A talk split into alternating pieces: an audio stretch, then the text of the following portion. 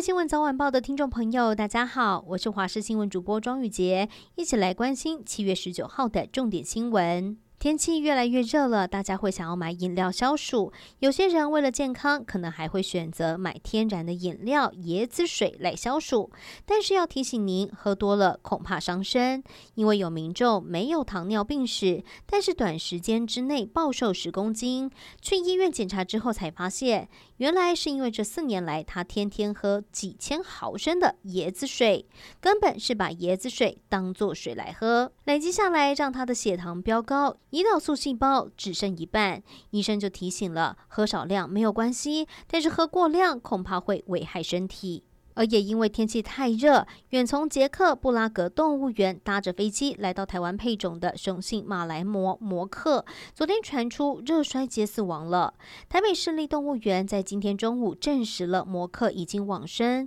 死亡的原因将会由明天由台大兽医团队来进行解剖，还有病理的调查，再对外公布。台北市有一名科技业的主管，日前跑到中山分局大直派出所报案，说有人自称是记者，拿出他与女同事的亲密照片，恐吓他必须要拿一百五十万元的现金赎回，希望警方能够帮忙逮人。而警方事后埋伏，抓到了这一个出面拿钱的嫌犯，嫌犯还是自称是媒体从业人员，是接获了民众所提供的情资，才会找男子商讨处理事宜。行政院上个月宣布，军公教明年调薪百分之四，警勤加给会调升百分之十五，却传出中央不买单，导致地方政府要付一半。行政院副院长郑文灿回应，中央政府编列地方政府预算，都会纳入基本的维持费，而中央对地方的财政挹注也会考虑到加薪这一块。国内知名超跑玩家将军郑维元遭交往八年的女友指控涉嫌家暴性侵。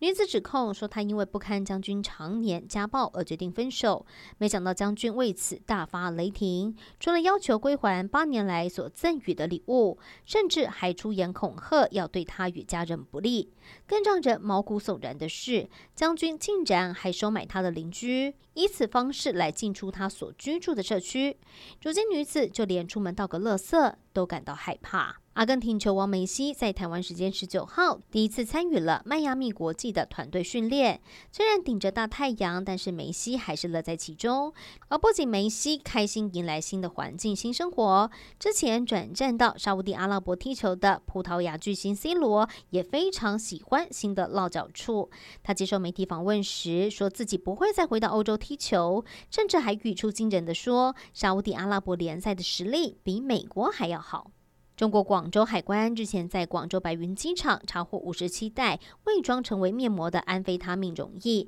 而且面膜的包装还印着 “Made in Taiwan” 的字样，包括了毒品从哪里来，还有贩毒集团掩人耳目的手法等等，现在当局都还在调查。